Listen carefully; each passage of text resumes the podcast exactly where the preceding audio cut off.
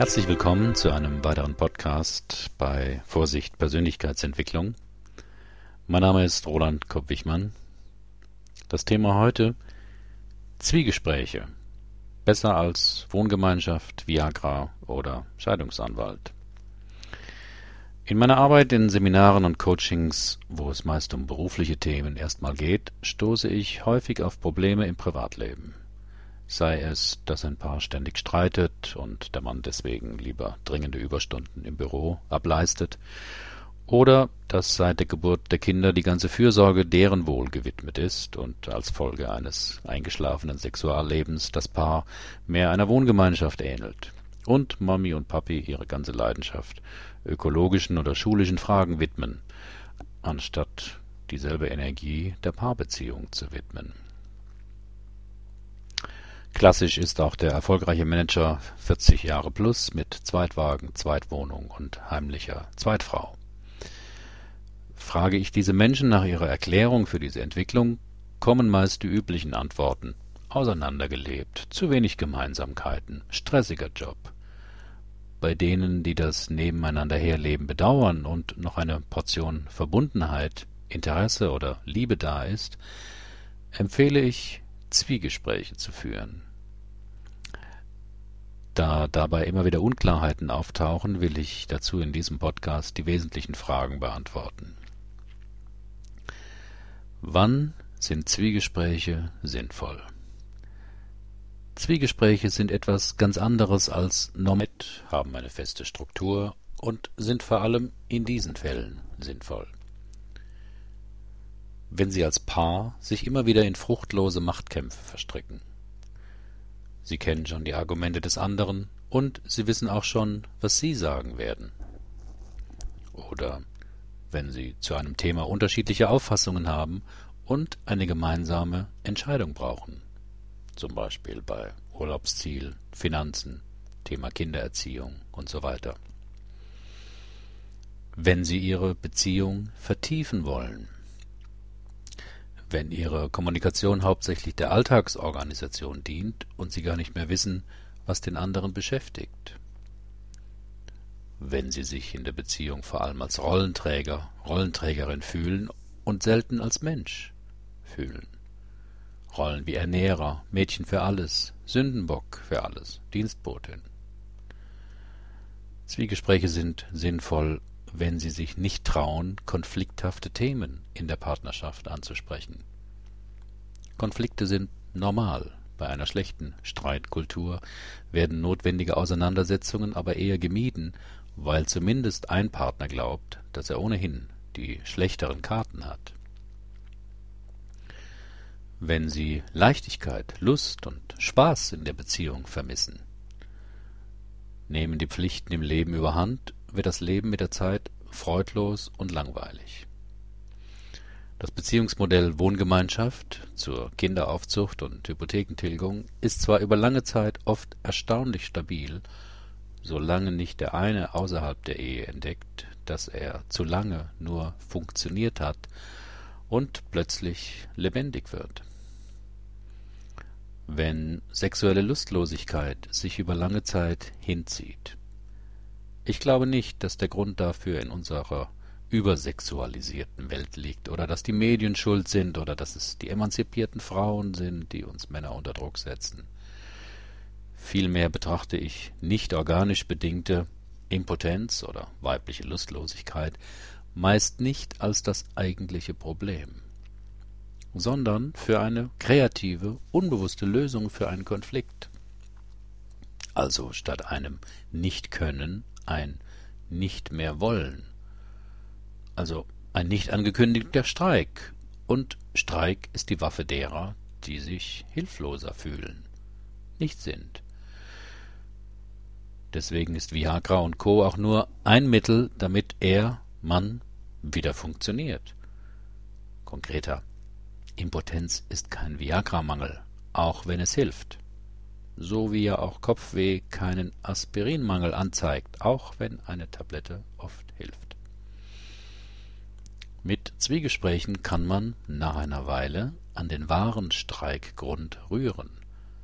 Doch das braucht länger. Zwiegespräche sind sinnvoll, wenn sich das gemeinsame Leben deutlich ändert. Phasenübergänge sind immer kritische Zeiten. Das erste Kind, Krankheiten, Umzüge, Älterwerden, Auszug der Kinder, Pensionsgrenze. Wenn man nicht mehr weitermachen kann wie bisher, hilft es, miteinander über das Erlebte zu sprechen. Wer kann Zwiegespräche führen? In diesem Beitrag richte ich mich vor allem an Paare, doch die Methode ist nicht auf Mann und Frau beschränkt. Ich habe Zwiegespräche schon in ganz unterschiedlichen Situationen empfohlen, zum Beispiel für Erwachsene mit den eigenen Eltern oder auch den Schwiegereltern. Gerade in dieser Beziehung spielen ja oft die Themen Abgrenzung, Einmischen, Loslassen unter anderem eine große Rolle, die schnell zu Grundsatzfragen aufgebauscht werden. In meiner Generation. Früher galt noch, wir meinen es nur gut. Muss von jedem die andere Meinung vor allem abgewehrt werden, bleibt das gegenseitige Verständnis, warum der andere so spricht und handelt, leicht auf der Strecke. Zwiegespräche können führen Eltern mit heranwachsenden Kindern. Die Pubertät ist vor allem eine Zeit, wo unterschiedliche Werte, Normen und Verhaltensweisen aufeinanderprallen. Drohungen und Sanktionen greifen nicht mehr oder sind einfach unangemessen. Was jetzt übrig bleibt, ist die Beziehung und die gemeinsame Kommunikation. Da in der Pubertät Identitätsfragen und Trennungsthemen unbewusst mitschwingen, sind die Gefühle aller Beteiligten stark und hoch ambivalent. Zwiegespräche ermöglichen zuweilen den Weg zu einem gegenseitigen Verständnis bzw. Respekt, wenn man dasselbe entgegengebracht bekommt. Eine Führungskraft und ein Mitarbeiter können ein Zwiegespräch führen. Das braucht natürlich einen Vorgesetzten, der sich nicht hinter seiner hierarchisch übergeordneten Rolle verstecken muss. Und es braucht einen Mitarbeiter, der bereit ist, sein Feindbild, dieser Idiot, Menschenschinder, Technokrat, auf die Seite zu stellen, um vielleicht zu erkennen, dass sein Chef, seine Chefin, auch ein Mensch mit Gefühlen und Empfindlichkeiten ist. Mitarbeiter eines Teams können Zwiegespräche führen. Denn Zwiegespräche kann man auch verstehen als ein Mediationsgespräch ohne Mediator oder als Schlichtung ohne Schlichter. Die Funktion des Dritten und die dadurch oft eintretende Beruhigung oder Versachlichung der Parteien übernimmt bei Zwiegesprächen die feste Struktur und die Disziplin der Beteiligten, sich an diese Struktur zu halten. Wie führt man ein Zwiegespräch? Die Grundregeln sind einfach, aber wirkungsvoll. Ich empfehle daher, sie strikt einzuhalten. Dass man Zwiegespräche braucht, ist ja ein Zeichen dafür, dass man das, was durch die Regeln bewirkt wird, so spontan im Gespräch nicht tun kann. Also mindestens einmal in der Woche eine Stunde Zeit. Wer im Urlaub ist, kann es auch öfter tun. Aber die Regelmäßigkeit ist wichtig. Zu oft bringt auch nichts denn in den Zeiten zwischen den Gesprächen wirkt das Gesagte und Gehörte noch nach. Einander gegenübersetzen, also nicht im Freien, nicht beim Spaziergang. All dies lenkt zu sehr ab und stört den intimen persönlichen Raum. A spricht, B hört zu. Jeweils zehn Minuten spricht A und B hört zu. Nach zehn Minuten Wechsel der Rollen. Dann spricht B und A hört zu. In einer Stunde, in einer Stunde kommt also jeder dreimal dran mit Sprechen und Zuhören. Sprechen heißt von sich sprechen. Am besten als Antwort auf die selbstgestellte Frage, was mich zurzeit stark beschäftigt. A spricht darüber, wie er sich, den anderen, die Beziehung und sein Leben erlebt. A muss nicht die ganze Zeit sprechen das Schweigen und Spüren, was A im Schweigen erlebt, vielleicht Unruhe, Unwohlsein, Druck, Ruhe, Orientierungslosigkeit, kann A äußern. B hört zu. B überlegt also nicht, was er darauf erwidern könnte. B sollte nicht darüber nachdenken, was ihn zurzeit stark beschäftigt. B ist beim anderen. und bei sich. B urteilt und wertet nach Möglichkeit nicht. B in seiner Rolle hat er die innere Haltung eines Völkerkundlers, der die Ansichten und Gebräuche eines fremden Volkes kennenlernen will. Ist ja interessant. Keine Fragen, keine Kommentare. Beides ist nicht erlaubt während eines Zwiegesprächs. Auch keine nonverbalen Kommentare wie hörbares Ausatmen, oh, Augen verdrehen, Kopfschütteln. Das ist überhaupt das Heilsame der Struktur der Zwiegespräche, das mir immer wieder berichtet wird. Jeder kann sprechen, ohne unterbrochen, kritisiert, angegriffen zu werden. Und jeder darf auch zuhören, ohne gleich eine Meinung dazu haben zu müssen. Jeder spricht, worüber er, sie sprechen möchte. Zwiegespräche sind keine Beichte, haben keinen Offenbarungszwang. Jeder ist so offen, wie er sein möchte. Jeder ist frei in der Wahl seines Themas. Wenn A in seiner Sprechsequenz über Thema X spricht, muss B in seiner Sequenz nicht darauf antworten. Er kann es aber tun. Nach dem Zwiegespräch kein Nachkommentieren. Am besten, man steht auf, trennt sich für eine Weile, lässt das Erlebte in sich wirken, schreibt vielleicht etwas für sich auf. Ein Zwiegespräch ist ein Spiegelbild der Beziehung, offen, unfertig, voller Möglichkeiten, ein immerwährender, fortlaufender Prozess, mit einem Ziel, aber ohne ein Ende.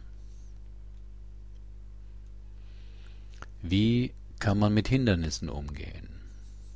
Aus meiner Praxis mit Klienten kommen häufig diese Fragen. Was tun, wenn einer Zwiegespräche will und der andere nicht? Es ist nützlich, die Widerstände zu untersuchen. Dabei helfen Rationalisierungen wenig weiter. Ich rede nicht gern, ich mache lieber. Was soll uns dieses Psychogelaber bringen? Vielmehr müssen die dahinterliegenden Ängste gespürt und geäußert werden. Die beste Form dafür wäre, paradoxerweise, ein Zwiegespräch. Manchmal steht hinter einer Weigerung, zumal wenn keine bessere Alternative genannt wird, bereits die indirekt geäußerte Botschaft, nichts mehr investieren zu wollen. Das kann man ansprechen. Wir finden einfach keine Zeit für gemeinsame Zwiegespräche. Das ist eine Ausrede. Oder die besser klingende Aussage, dass einem alles andere wichtiger ist. Denn wer etwas will, findet Wege, wer etwas nicht will, findet Gründe. Wenn Sie sich das Bein brechen würden, hätten Sie auch die Zeit, ins Krankenhaus zu gehen. Wir schaffen es nicht, die Zeiten einzuhalten. Nun, das zeigt, wie schwer es ihnen fällt, Grenzen zu respektieren und einzuhalten. Probieren Sie aus, einen Kurzzeitwecker dazuzunehmen. Ich kann nicht nur zuhören und unterbreche dann meinen Partner. Das zeigt, wie schwer es ihnen fällt, andere Meinungen und Standpunkte stehen zu lassen und dass sie wenig inneren Raum für Verschiedenheit haben. Im Zwiegespräch können Sie lernen, dass Ihre Weltsicht nur eine von Milliarden anderer ist und Sie nicht recht haben müssen. Wenn es nicht anders geht, halten Sie sich den Mund zu, um sich ganz aufs Zuhören zu konzentrieren. Ich kann nicht offen sprechen, wenn mein Partner mich dauernd anschaut. Zwiegespräche können trotz der distanzierenden Struktur eine neue Nähe zwischen dem Paar ermöglichen. Manchmal, wenn man den anderen vor allem als Projektionsfläche für eigene, abgewehrte Gefühle braucht, kann der Anblick des anderen und dessen Reaktion für einen hinderlich sein. Probieren Sie aus, sich Rücken an Rücken zu setzen. Ich hoffe, dass diese Ausführungen Ihnen ein bisschen Mut und Neugier gemacht haben, Zwiegespräche einfach mal auszuprobieren. Ich wünsche Ihnen viel Erfolg dabei. Vielen Dank für Ihre Aufmerksamkeit bis zum nächsten Mal.